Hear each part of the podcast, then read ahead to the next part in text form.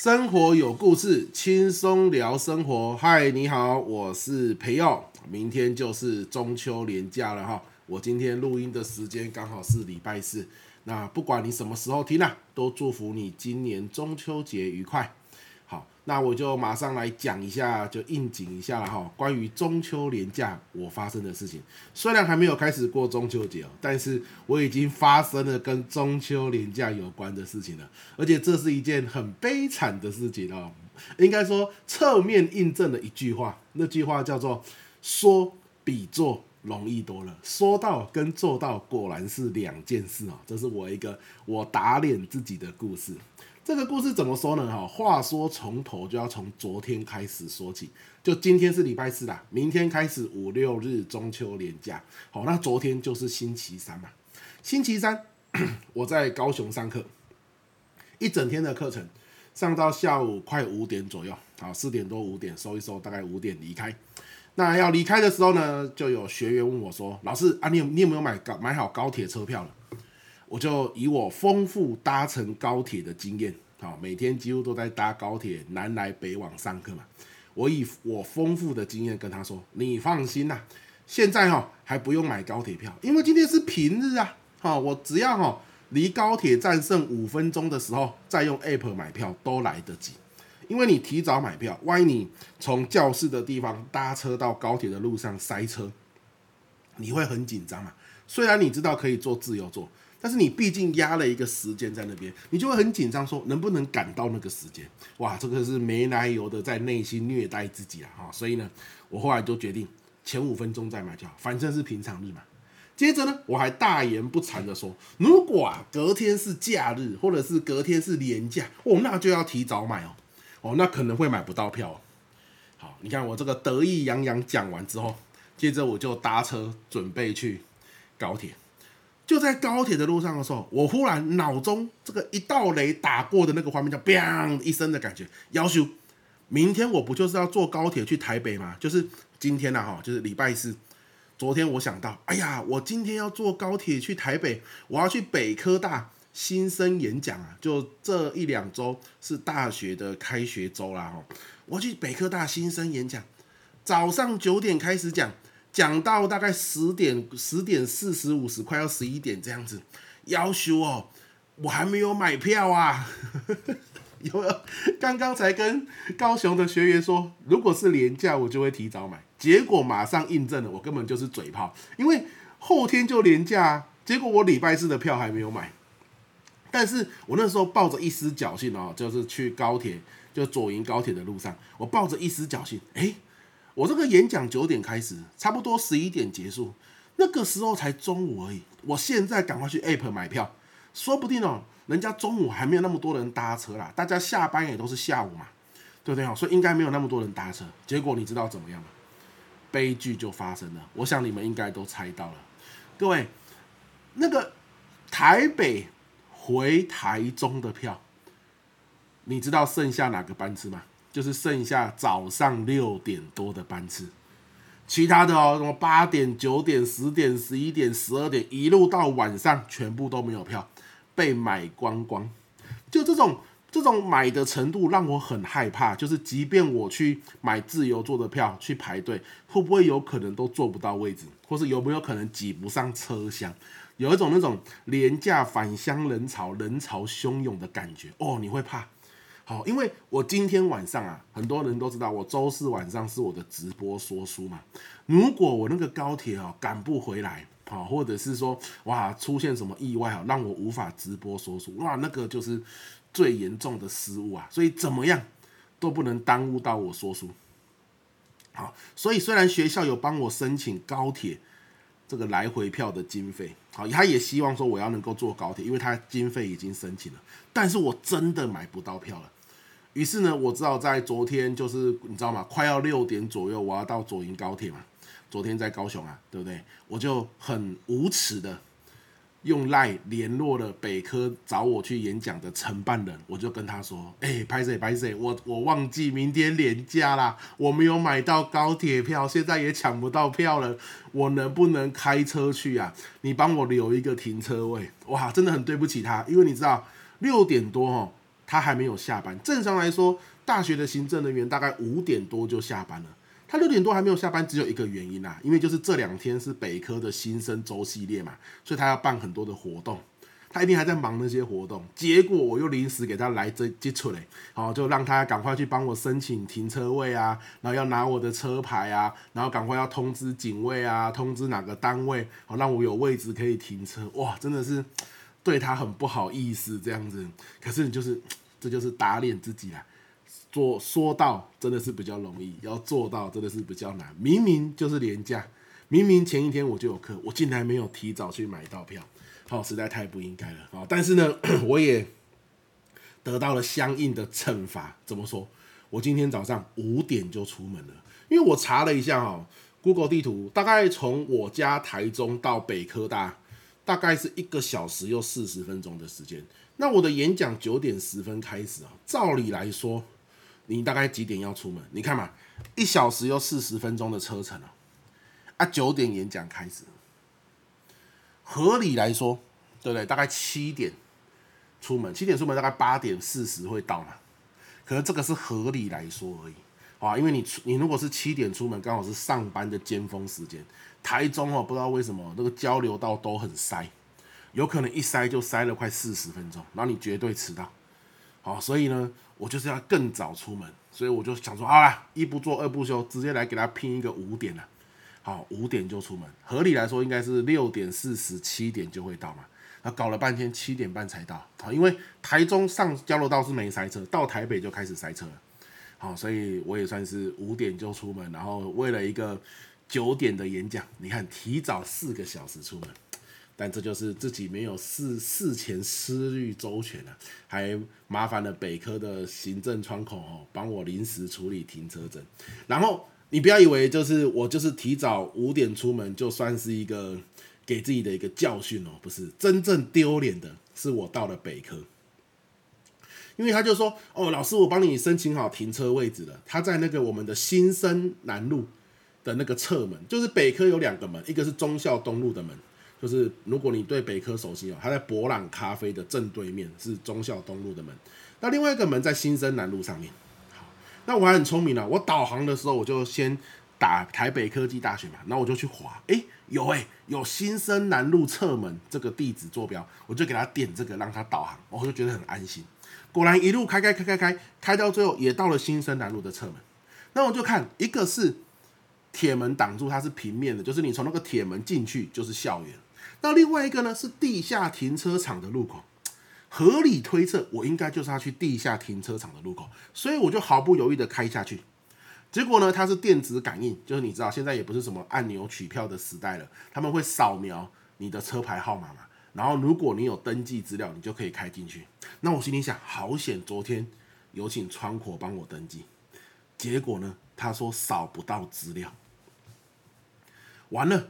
扫不到资料啊！那个时间点七点多，我开始叫职员来上班嘛，开始很多车子在后面排队要进去，可是我就扫不到资料，我赶快按那个求救的那个按钮，对话钮，按，然后就跟警卫大哥说：“警卫大哥，我要进去停车，我停在十九号，因为昨天那个窗口帮我申请的是十九号。”我说：“我停在十九号，可是他不让我进去，我昨天有登记呢，很急啊，因为后面很多车子在排队啊。”哇，结果没有用，没有用啊，就是。警卫大哥说：“可是我们这里没有你的资料啊！哎呀，你怎么办？”我说：“那不然这样好不好？我先进去，然后我再出来，因为后面太多车子排队了。”他说：“不行啊，你不能进去，因为如果你没有资料，就算你进去了，你也出不来，就那个出来的闸口也打不开。”那我说怎么办？他说：“你只能倒退出来。”天哪，后面这个时候大概排了五六辆的汽车吧，就是那种从他就是在地下室嘛，就是你要从斜坡往下，我已经在最底下了。我光倒车要出那个斜坡，我都觉得不容易，何况后面还有五六辆车。我忽然之间觉得我真是身处在地狱里面，这大概是我今年最尴尬的一件事。可是就在这个时候，有一个就是北科，他就是可能呃外聘的吧，外包的一个校园打扫的，他正拿着机器准备去吹那个叶子。你知道，有些时候校园叶子很多，你用扫得很慢哦，他会背一台机器。然后嗯，吃柴油的那一种，然后用那个机器的风去吹，把叶子集合。他正背着那个要去吹叶子，然后他就把那个机器放下来，他冲冲冲冲冲冲到我这个入口处，他在他在一楼哦，他看到很多人排队，他想说是不是发生什么事？他冲冲冲冲到入口处，然后他问我说：“怎么了？怎么了，先生？你怎么了？”我说：“你可不可以帮我指挥一下交通，可不可以让那些车子先往后退一点？”他说：“好，你要退出去。”我说：“对。”他说：“你要不要先退车，退到机车道？因为旁边是机车道的路口，然后我这边是汽车道的路口啊，中间没有隔阂。”他说：“你这样子，你先退到汽机车道的路口。”你让汽车先进去，然后呢，我帮你指挥交通，让你出来。好啊，过程中还有机车来哦，啊，好险，就是我车子虽然退到机车道，还有留一个空位让机车可以进去。哇，他就帮我指挥，然后五六趟车就五六台车就进到了停车场，然后他就帮我指挥慢慢后退。然后后退完呢，我他就跟我说啊，你是停停几号？为什么你会进不去？我说我停十九号，我来演讲。我说哦。这个是只有可以叫职员停、啊。如果你是外宾来上课或演讲哦，你要停平面、啊，要从旁边那个路口处进去。好，哎，他他是学校外包清洁校园的人，他毫不犹豫哦，那个那个机器就放下来冲过来。我目测了他大概不到三十岁，可是如此积极主动哦，真的是很感人。我我就是后来哦结束的时候，我就跑到总务处。我有去问说，哎，这个今天早上在新生南路侧门负责吹叶子的是你们是找哪家公司承包的？好，然后我就找到了那个单位啊，我就寄信，好跟那个主管说，哇，今天谢谢你们的员工哦，这样子很积极主动的帮忙，我觉得一定要给他一个称赞跟嘉许，他真的帮了我很大的忙，好，我就有寄信去。讲这件事情，哦，我真的觉得好险有他，哎，真的是太太酷了，哦，太酷了。没有他，我想我可能都不知道怎么处理这件事。你看旁边就是警卫室啊，那个时候警卫室大概有三四个人。当然我知道，哎，没有啦，好像两三个人吧。就我后来看到，当然我知道警卫大哥这个时候一定有他的事情要忙。可是明明我跟他讲对讲机，然后呢，他也从那个地方就可以看到很多在很多车子在排队哦，可他们没有人过来。但是这个好负责。就是外包清扫校园的这位小伙伴，哦，他就主动的过来，哈，帮我解决了这个难题，真的是非常感谢他了，哈。所以在这边，好，也再次跟他说声谢谢，这样子，哈。那我也寄信，啊，跟这个承包的公司说，一定要好好的帮我感谢他，哈，谢谢他这样子。好险，今天早上有他。好了，那这就是我一个。说到但是做不到的故事，哈，一个果然说比做还简单的故事，这样子和大家来做个分享。好，那呃，上一周我印象最深刻就是上个礼拜天，我到我们的屏东，屏东是我的故乡嘛，很多伙伴都知道。然后到潮州国中，潮潮州是你只要一想到潮州，你就算你没有印象，你应该也听过冷热冰吧？潮州的知名的这个在地美食冷热冰，对不对？好，那潮州国中就是这样一个地方，它算是一个很大的镇啊，大概屏东东港是一个大镇，过来就是潮州了吧？我我我不知道潮州有没有比东港大啦。好，那以前哦，我我我住的地方叫做新皮，新皮是个乡乡镇嘛，那镇比乡还要大吧？哈，就潮州比新皮还要繁荣很多啦。以前我们小时候在家，如果真的周末哈没有事情做，很无聊的时候，我们会骑脚踏车大概一个小时哦。那个时候真的是疯了哦，这年轻哦很有体力，夏天热的要死，也是无怨无悔的骑一个小时的脚踏车到潮州去啊。到潮州能干什么也不知道啊，就可能吃个冷热冰啊，脚踏车闲晃一下啊，也就再骑回家这样啊，顶多可能就去那个那个时候的电动厂哇，潮州的电动厂很阳春呐。就破破烂烂的这样啊，就那个时候啦，跟现在不一样哈。现在怎么样？其实我也不熟了，啊，可能就看别人打个电动啊，我也不会打，就看别人打啊，也过过干瘾，然后再骑脚踏车回家这样。好，那个时候我从我们这种小农村看潮州，就觉得潮州就是一个大都市啊。所以那个时候我觉得能够读潮州国中的人很厉害。好，你你就好像是觉得说，哇，潮州国中的人一定在这个地方哦，接受到了很多多元的思想，接受到了很多先进的学习方式，里面的人一定是高手如云，彼此切磋求进步。哪像我们这个小乡村的学校，都在那边混啊、玩啊、跑来跑去啊，这样啊，就就是会有这种想象啊。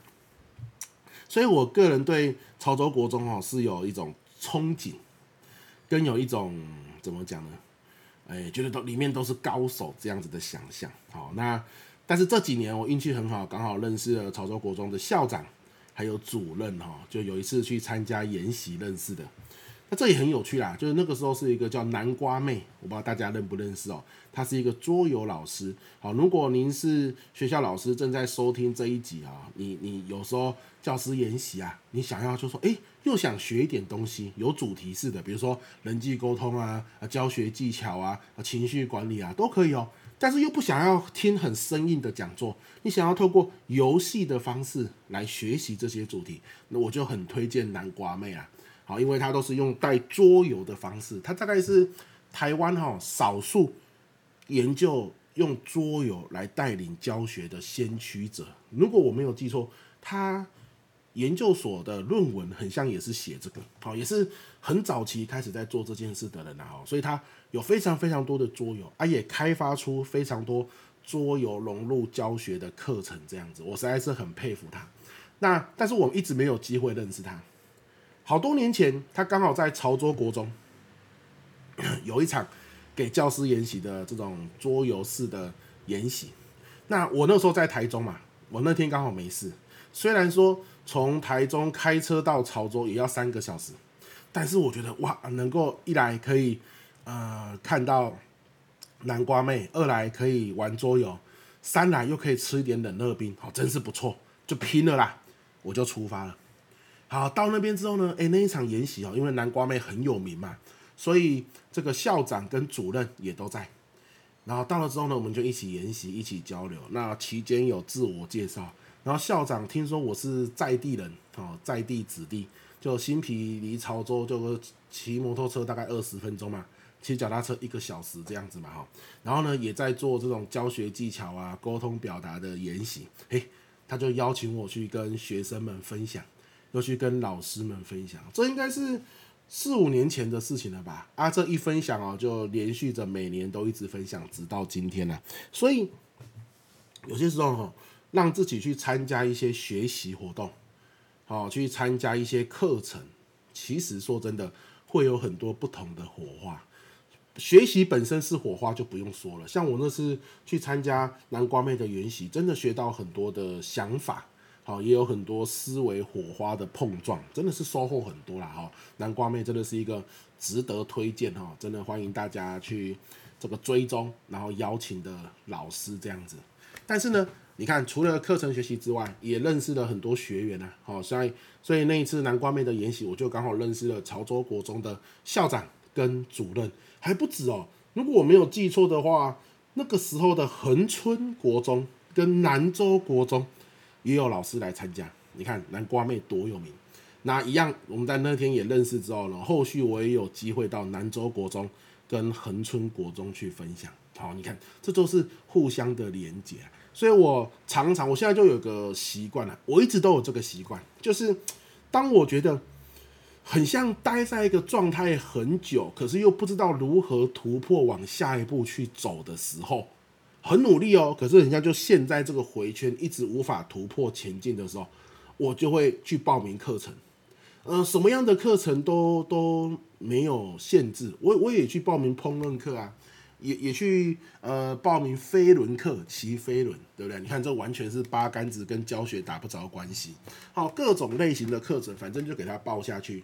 好啊，踩雷你就不要再去就好了嘛。好啊，万一有些时候你觉得还不错，你就可以继续上下去啊。呃，不一样的大脑的的火花，然后也认识不一样的学员，超棒的。就像我前几集也有讲过，我去参加洪振宇老师的精准提问工作坊。一样啊，内容超精彩啊，本身学习超多的不说，我还认识了一个在台南非常厉害的年轻有为的简报讲师，叫做翁顺法老师。好，那我后来就参加他的简报线上课。翁顺法，翁是一个上面一个老公的公，下面一个羽毛的羽，哦，翁立友的翁啦。顺是顺序的顺。法是法律的法哦，顺法老师哦，你可以追踪他的 Facebook。如果他在写那个关于简报的逻辑啊，跟简报的设计的思维，我觉得写的简单易懂，跟他上课一样很有逻辑。那我去上他的课，因为我想认识我的人都知道，因为我的课很多啊，我本身哈美感不是很好啊，我老婆是图文传播毕业的，所以我很多的简报我们是分工合作，就是。我设计好内容的草稿，我都是用 PPT 打开白色的嘛，白色底嘛，我只是把内容写上去，表格放上去。那至于 PPT 的美编，都是我老婆负责去处理。好，所以说真的，我我现在所有的课程的收到的钱哦，都是一拿到我就直接转到他户头，让他做统筹运用。那他要买什么东西，我一点意见都没有。为什么？因为我每一堂课赚的钱，原则上他都有一半以上的功劳，因为每边都是他负责嘛，好，所以我们是一起在上课，一起赚钱啊，主要是这种概念。好，话说回来，虽然我不用做简报，可是呢，我觉得，哎，在这个洪正宇老师的班上认识的简报，我那个时候听他分享，我就觉得他是很有逻辑的人。在简报上面很有想法的人，所以我就报名了顺法老师的简报线上课。嘿，真的是收获很多啊！我去上了两个礼拜六在家里面的线上课，好多做简报的快捷键，做简报的思维啊，都都有很好的更新。虽然我不用自己做，可是我在设计草稿的时候变得非常的方便。好，有有些思维一打通。我一开始设计的基本的版型，也会让我太太在后续每编 PPT 的时候变得更轻松，所以真的是太棒了啊！就因为上了郑宇老师的课，认识了顺法老师，更不用说我还认识了其中有一集讲过的嘛，小妹雅莹，对不对哈？小妹雅莹也是在洪正宇老师的课堂中认识的，所以真的是很推荐大家。有些时候你觉得哎呀，生活有一点点。有一点点在绕圈子，有一点点闷，有一点点不知道下一步要怎么走。好，有些人可能就会选择去旅行，有些人可能会选择大吃一顿，有些人选择去看电影，有些人选择去泡汤。其实我都觉得很棒。好，这都是一个选项，我只是在帮你加入一个选项，你也可以选择去上课。好，像我。通常就会把上课列入一个非常优先的选项啊，通常上课都不会让我失望。好，跟你分享一下。好，所以我就分享了潮州国中啊最近的案例这样子。当然了，也很谢谢潮州国中的呃校长还有主任哈，很支持。就从南瓜妹那一次之后，大概五六年有了，好，每年呢都邀请我去跟同学们分享啊，我也觉得很开心呐。有一种回馈乡里的感觉，只是不知道为什么我的母校都不找我。好像我从新埤国中，后来转学到东港国中，后来到屏东高中，还有我的母校大成国小，嘿，都没有都没有找我，我觉得好可惜哦。如果能够以这个母校学长姐的身份回去哦，我觉得一定是别有。一番风味啦，哈，我会更期待这样子，但可能时机还没有到啦，本身也还不够不够丰富吧，哈，就在自我加强吧，好不好？自我加强，好了，期待那一天的到来，特别的开心。好，然后大概这一周就是最刺激的，就是这两天发生的高铁事件，还有今天的停车场事件。好，然后潮州国中也是让我很有感受，哦，很有感想。其他大概就是说，我最近都还是陪着我儿子去游泳了。好，那小孩子真的是水性不错，一下水没多久，他原本从不会闭气，只是单纯去玩水，要扶着那个浮板，现在都不用浮板嘞，他可以在水里面大概十秒以上，然后自己在水里面乱游一通，啊，头可以沉到水里面很下面了，然后自己去里面乱游一通，然后再起来呼气这样子。最近我就是要让他练习，能不能在水中换气的时候脚不要碰到地，对对啊，就是有这样的一个小小的练习，这样子。好啦，就是这一周发生的事情，啊，也是特别的好玩的事情啊。好，那也就希望这一周的生活周记啊，你会喜欢咯。好不好？如果说听完之后啊，可以的话，以后记得连假前要先买票。啊，生活觉得很闷的时候，可以去报名一些课程来上，好，应该会有不一样的火花，挺好玩的。那就祝福各位中秋节愉快啊！今年的中秋节愉快，我们下一集见，拜拜。